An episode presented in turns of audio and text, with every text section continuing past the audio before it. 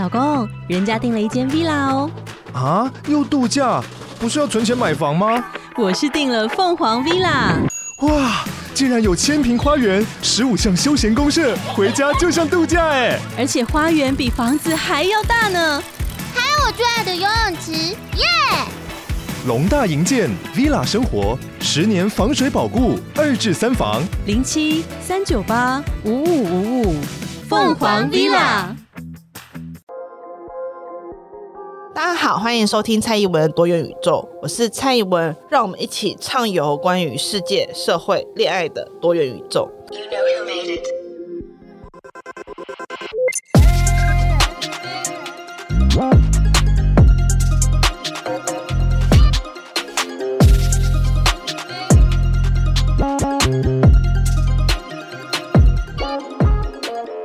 大家好，欢迎收听蔡依文的多元宇宙，我是蔡依文。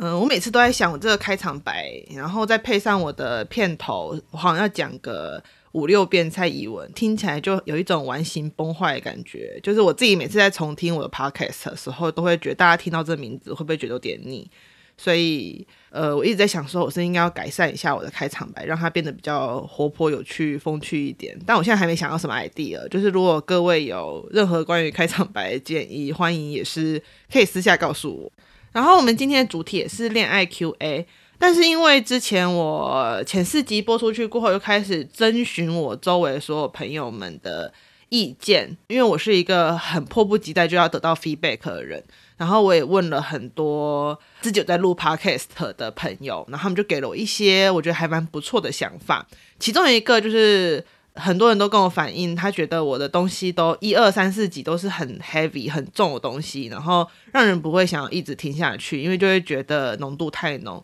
应该要稍微在开场或结尾的时候跟大家闲聊一下，让大家看到一下我是谁，我是怎样的人。所以我今天决定我要开场的时候来跟大家闲聊，但是其实我觉得我又是一个很无聊的人，就是我的一闲聊，我就会忍不住开始讲一些。呃，我最近关注的什么时事啊，或者是我最近在看的书，然后它就突然又变得很 heavy，所以我突然发觉，原来 heavy 的这个东西不是我的内容，是我这个人本身就很 heavy。当然了，身体的 heavy 也是真的，但是内容的 heavy 也是真的。所以，呃，我讲完就不知道我要分享什么，那我就决定我要来分享一个，嗯、我最近得到的一个小心得好了。就是我最近刚搬家嘛，那其实我家有非常非常多的东西还处于一个原初状态。就是如果大家有搬过家，可能就会有这个经历，就是其实你已经到达一个可以生活的阶段，但是你跟你的周围的环境还没有办法运行得很顺畅，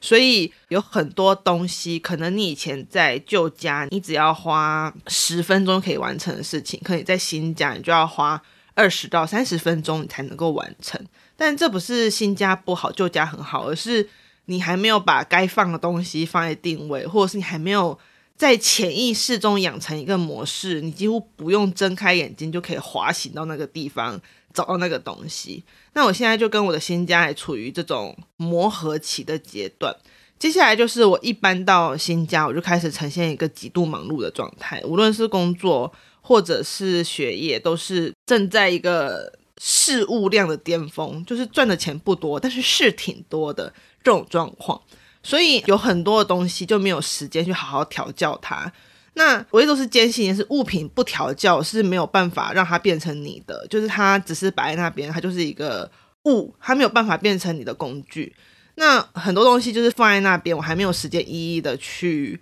把它给变成我可以拿来维持日常生活的一个东西。特别是有一个蛮大的重点是，有些东西，例如说收纳盒或者是一些收纳的器具，如果它没有被你使用，或者是它还没有被用来收纳一些有意义的东西，它只是随手被塞在一个地方里面随便塞一个东西的时候，它就还不具有任何的功用。那在我的家务收纳的习惯里面，我会把每一个收纳盒贴个标签，确定它里面收纳了什么东西，把它排列在一个地方。这对我也是蛮重要的仪式，就是我觉得那好像是一个命名的过程吧，就是你透过对这个东西进行一个命名，跟给予它某种职位的一个程序，然后你就会慢慢的跟它产生一个连结，就觉得哦好，接下来我就知道我要拿气炸锅的烤纸，我要用这一个抽屉。呃，我要拿蒸笼布，我要用这个抽屉，然后我就可以非常直觉去进行这些行为。可是我就觉得，我最近就是因为太忙，所以我还没有时间跟他们调教。可是又不会因为忙，他们就不会被用。而且重点是，现在我的家里面还有其他的室友，所以就会变成说，他们会开始被其他人调教，然后我就会开始产生一种，一方面是觉得有点轻松的感觉，就是啊、哦，原来不用我来。做这件事情，东西也会慢慢的被调教好，它也会突然就变成工具了。但是也有点失落，就是哦，它可能最后就不是朝着我所想要的那个方向去进行。那我有时候觉得家务劳动就是这样，它一方面是一个很大的负担，它是一个对我这种人来讲，家务劳动就是一个很大的负担，因为其实我很不擅长家务，我超级不擅长做家事。可是，在前几年就是很认真做家事的时间里，又让我觉得。其实家务有时候是一个，你会突然发现这些东西变成你的的一个过程。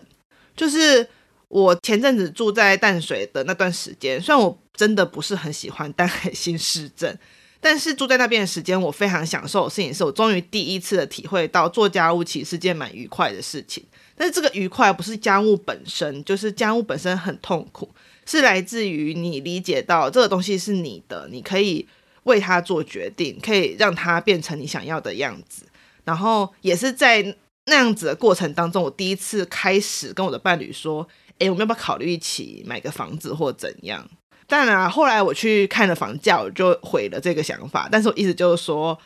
即使是我之前从来没有想过要买房子，就是我以前就是一个认为一辈子游牧就好的人。可是，在我进行的这个，我要说是主草，还是一个。把东西变成我的东西的概念的时候，就开始会产生一种，如果我有一个地方可以 forever 都是我去调教它，或者是让它变成我的地方，那其实是件蛮好的事情。所以最近我也开始在我家开始乒乒乓乓啊，就是做一些装饰啊或什么，例如说把园艺的东西摆到我觉得它应该要摆的地方什么。那我觉得这就是一个。最近而言，对我而言，既痛苦又很疗愈的事情。痛苦是整理跟打扫本身就很痛苦，可疗愈的是，我也开始渐渐觉得这个新的处是外处这样。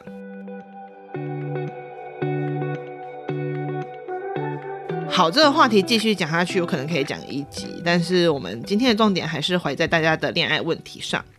呃，今天第一题其实有一点哀伤，来函的旅伴。我接下来先暂时以这个词汇来称呼各位哈，因为大家都是我们多元宇宙中旅行中的伴侣。这位来函中的旅伴呢，跟是想要问说，他在几年前曾经深深伤害了当时的伴侣，对方年纪比他大，然后他认为自己当时候真的很幼稚，认为跟那个人在一起只会造成对方痛苦，所以无论对方怎么挽回，他都不停拒绝。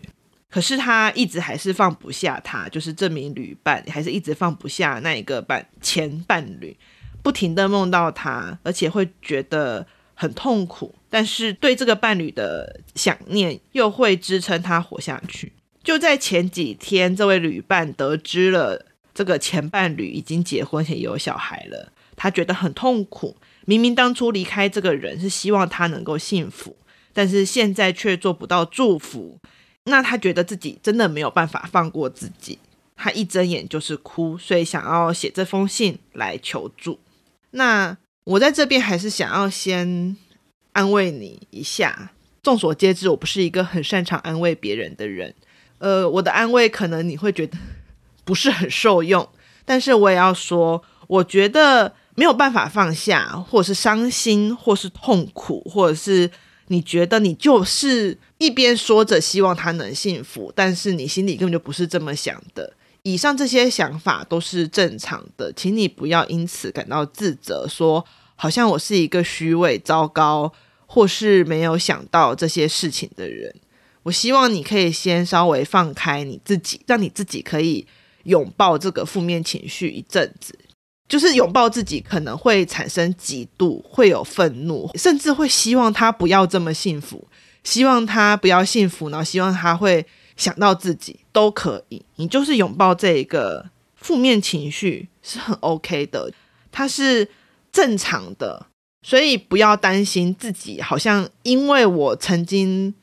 自己抛弃过他，或者因为我曾经自己决定不要这段关系，所以我现在不能够有这些负面情绪，没有这么一回事，因为你还是对他有感情，你还是对他存在着一定程度的依赖，然后你还是对他有期待，所以你会有这些负面的情绪。那我觉得你还是可以拥有这些情绪，怀抱着他再去进行下一步。那下一步是什么呢？我会觉得下一步就是想办法去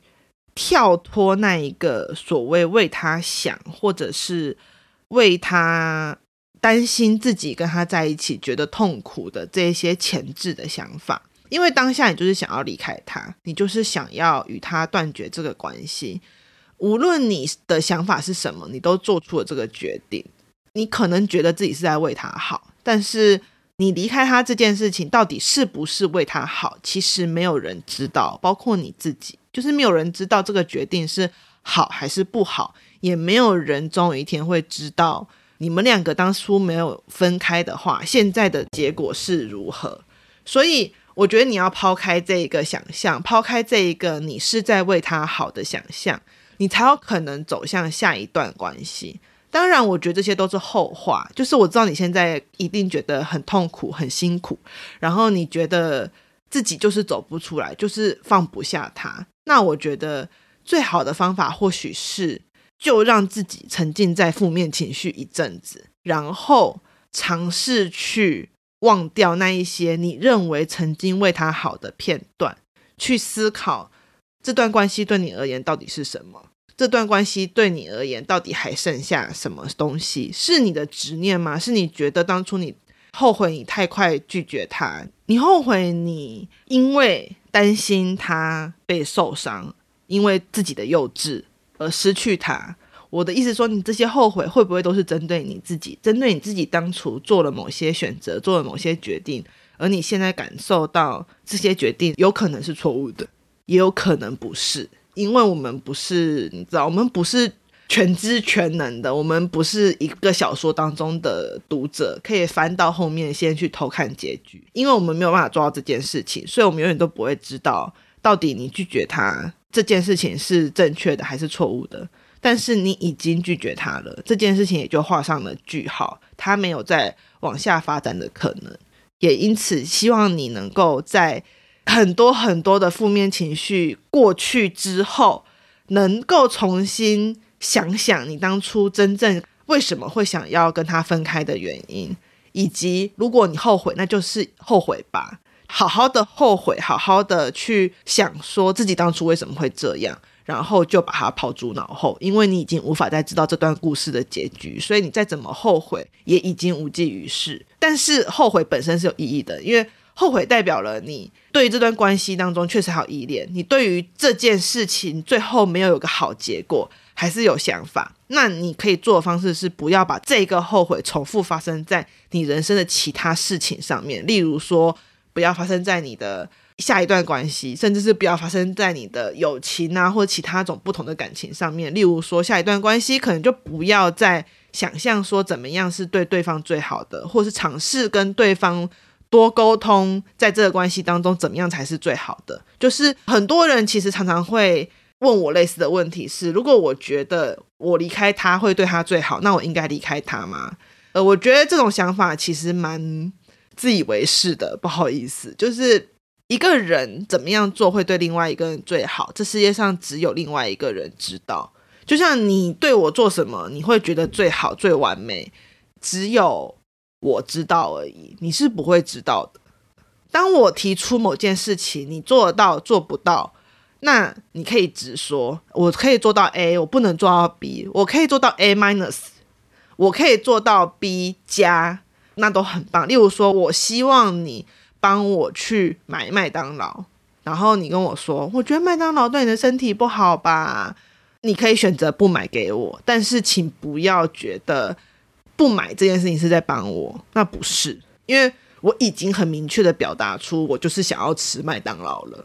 当然，你可以否定我想要吃麦当劳这个想法，你可以觉得天哪，蔡宜文怎么这么不自爱，都已经这样了还吃麦当劳？对，可是那是你的想法，那是你的判断，不是我的。所以如果今天你因此而不帮我买麦当劳，对，那是你本来就没有要帮我买麦当劳的义务，所以你可以基于任何理由拒绝帮我买麦当劳，这是没有关系的。可是不好意思，你帮我拒绝买麦当劳这件事情，不是在帮我，那只是你的选择而已。他没有在帮我，帮我的话就是帮我买麦当劳。讲了这么多，好像我想吃麦当劳一样，没有。我最近不能吃炸的，因为我尿道炎，所以我最近不能吃炸的。OK。但是我还是要必须告诉大家一点，就是在感情当中，有很多时候之所以要去。了解对方的意愿，了解对方的状态，很大一部分就是来自于减少偶像剧当中很常出现的“你不说，我不说”，你不知道我在心里默默为你付出，你不知道我为你付出了这么多，然后我在心里为了你付出了这么多，可是都没有人讲这种状况发生。我知道这世界上有人很喜欢谈这种恋爱，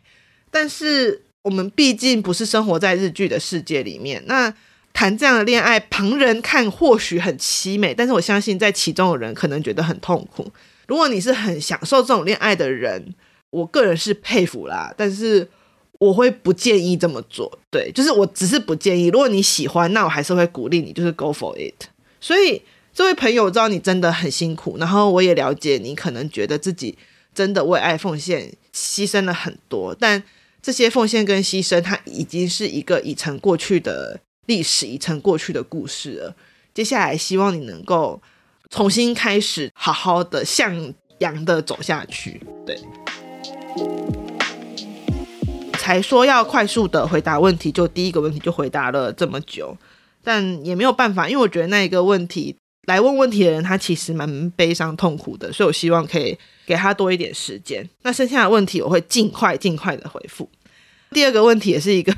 有点悲伤的问题，他说要怎么面对关系总有结束的那一天？呃，这位旅伴他遇到了他认为很适合的伴侣，然后交往到目前没有太大的问题，相处起来很自在，有安全感，但他总是害怕这段关系会结束，甚至会害怕对方突然死掉。他觉得他的伴侣让他看到。自己最好的一面，也可以在关系当中安心的做自己，不想回到没有这个伴侣的生活。我不确定自己能不能做到这件事情。他是这样说的。嗯、这位旅伴认为自己是个没有恋爱关系就会痛苦的人，甚至会因此待在一段糟糕的关系里。这次终于碰到适合的人，不想让焦虑毁了这段关系。最后，他非常礼貌的还说：“非常感谢你愿意读到这。”嗯。首先，我要说，恭喜你找到一段这么自在舒服的关系。就是在这个 podcast 所追求的目标，大概就是如此。就像我讲，就像是穿着优衣库露凉感裤，然后懒洋洋的躺在夏日的沙发上的那种感觉。所以，我是要恭喜你找到了这一个优衣库露凉感裤般的伴侣。但是我还是要说，第一点，我要跟大家讲一个很大的重点是。关系当中的安全感是一个自求的概念，是一个自己的安全感。嗯、我之前在我自己的粉专其实提到过很多遍，就是我觉得安全感这个词在现在的那种恋爱教学里面，很常被过度的用来当做是对方的责任。什么你必须要让我看你的手机，不然我就会没有安全感；你必须出门要时时刻刻报备，不然我就会没有安全感。但其实我觉得安全感这东西不应该是这个样子。一个人的安全感应该是自求的，是自己身上长出来的。什么叫自己身上长出来的呢？就是我们人生在世上多半会有一个网子，这个网子会稍微的网住我，让我知道我即使在走路有些跌倒，我也会被接住。那这个网子它就是我跟每一个人的关系，可能是我跟我的老师、我的家人。我的朋友，当然还有我的爱人，那可能有些关系特别粗，例如可能你跟爱人的关系这一条特别粗，可能你跟原生家庭的这条关系特别粗，可能你跟老师，可能你跟朋友，可能你跟你的同事、同学的关系特别粗，然后这些网子它会密集的起来，变成你人生一个很重要的支持，一个支撑的网子。可是呢，这个网子它最好不要只有一条，不要让你要像个小龙女一样一条的睡在上面，让你微微颤颤的害怕那一条绳子会断掉。所以我要说的是，你有一段很棒的亲密关系，这是一件很棒的事情，但它只能是你网子当中最粗的那一条，它不应该是唯一的那一条。我也在这边跟各位旅伴，就是说，那一个网子，如果今天有一个人跟你交往，他的前提是你必须要只剩下他这一条绳子，你就是只能躺在这条绳子上面睡觉，你要把网子当中其他条都断干净，那通常代表那个关系是有问题的，这是一个很重要的警讯，就是一个好的关系应该是它确实是。你最初的那一条绳子，它可能是你这个网子的中心骨干，但它永远不会是唯一的。所以我也要在这边跟你说，即使你觉得这段关系让你非常舒服、非常自在，你也必须要努力的伸出一个网子。就算是你今天觉得我跟朋友相处没有那么自在，你还是留一条浅浅的线，让这个线至少让你最初的绳子突然嘣一声断掉的时候，你不要啪就掉下去。我觉得这件事情是非常重要，这也是我自己在谈恋爱好几年后得到的一个很大的心得。因为我以前也是那种一条绳子型的人，可是我发觉这样子你就很容易患得患失，你很容易焦虑，你很容易担心，万一这条绳子的人不见，你的人生就再也没有欢愉可言了。但其实真的不是如此，你的人生还会有很多其他的快乐，你的人生。会有其他不同的人跟你在不同层面、不同方面跟不同时期的你产生不同的呼应。例如说，我曾经有过一个在高中的时候、在大学的时候都不大合的朋友，可是，在出社会之后，我们突然变得非常的契合，就是我们的关系非常的好，然后常常会一起聊天呐、啊，然后在政治方面啊，或者是在一些工作上，其实我们两个工作的。产业类别差蛮多，但是我们就是在工作的态度跟理想上很多话可以聊。那以前他其实对我就连绳子都不算，就是就连一条细绳都不算。可是到这几年间，他却变成了一个我蛮重要的王子的。就是为什么会这样子？可能就是在这几年间，他改变了，我也改变了。所以我们刚好在这段时间内重新搭上线，都觉得诶，彼此可以当彼此一个蛮不错的陪伴对象。所以我的意思就是说。人生有很多种不同的关系，而且很多关系正在改变当中。现在让你觉得很舒服的对象，他可能不会永远让你感到舒服；现在让你觉得不舒服的对象，他可能在某些时间点内突然就跟你合得来了。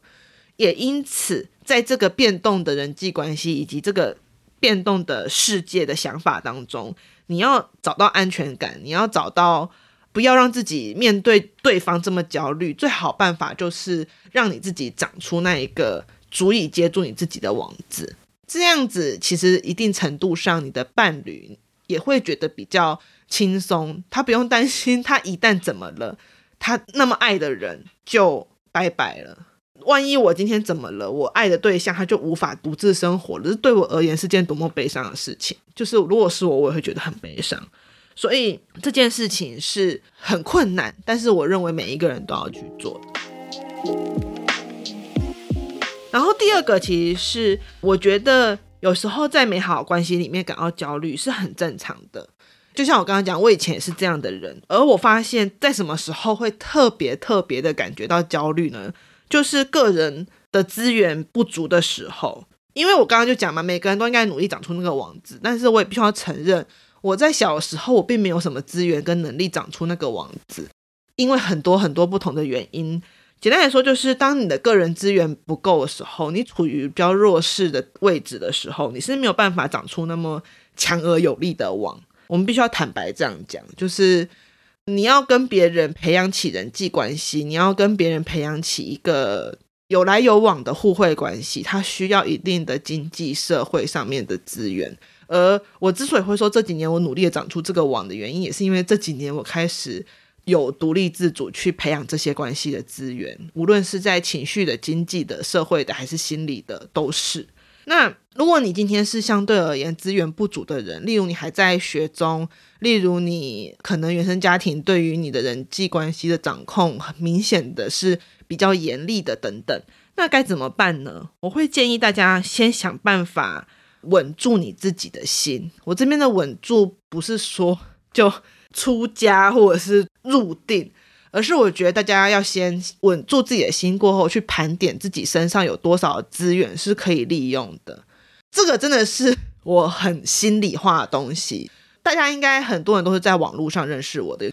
我也有很多很要好朋友是在网络上认识的。为什么呢？因为开始在网络上活跃的我，几乎没有什么在实体生活交朋友的本钱，所以我很早很早就开始在网络交友。我几乎是在国高中时期就开始有很不错的网友了，然后我会跟他们分享跟抱怨我在现实生活中遭遇到的一些困境跟困难。那当然那时候我没有发现，可是今日的我回去看，它就是我一个很努力伸出去的线。即使这个线，我想在那个时候，我就算是发生什么事，他们也可能也很难救我，因为毕竟都是国高中生。但是他确实对于我成长的时候的各种关系的恐慌有了很大的帮助，就是他让我不要那么的觉得这世界上并没有人喜欢我，或者是他让我至少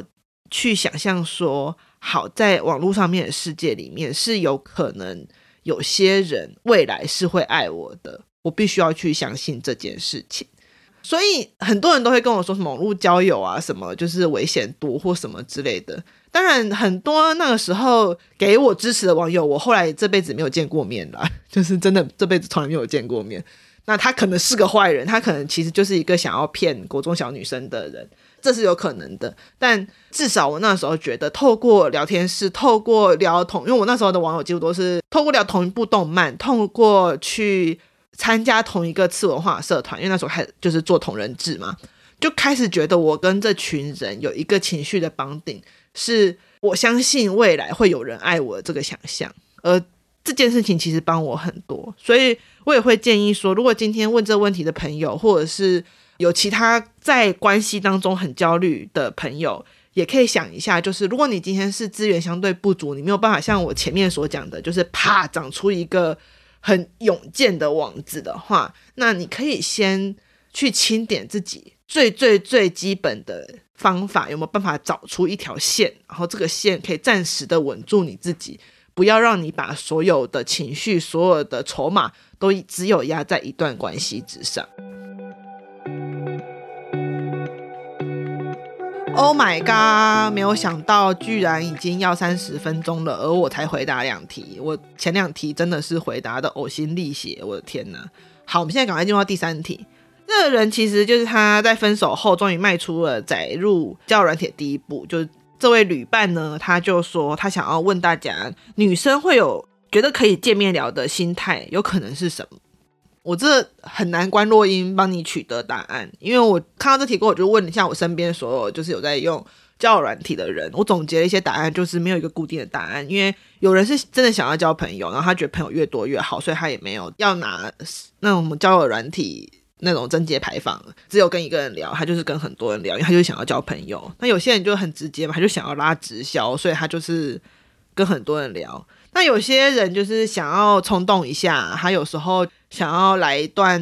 轰轰烈烈的炮，所以他也是跟很多人聊广撒网。就是每个人都有不一样的理由，所以我觉得很难去讲说女生觉得可以见面聊什么心态，因为女生或是任何人的心态都是他自己的事情，而且都可能随时在变动。他今天想要跟人出来，可能只是因为他。明天一整天都很空，他想要找一件事情来填补他明天很空的行事力，也有可能是他临时到了一个新的城市，他想要吃饭，他不知道哪家店好吃，所以就随便上交友 APP 找一个在地人跟他一起吃饭。这些东西都有可能出现在一个女生觉得可以答应聊天的心态是什么？我相信这些心情也可能会出现在一个男生觉得可以出去聊聊的心态是什么之上。总而言之呢。分手后走出来，然后你重新想要认识新朋友，重新想要上交友软体去看看这个世界，这是一件好事啊！就是也是先恭喜你。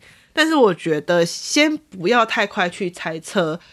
女生会答应出来聊，是不是她就是都有意思？女生她答应出来聊天，是不是就代表她是一个怎样的人？我觉得不要太快把这个东西就放上一个想法，或者是就去贴一个标签说。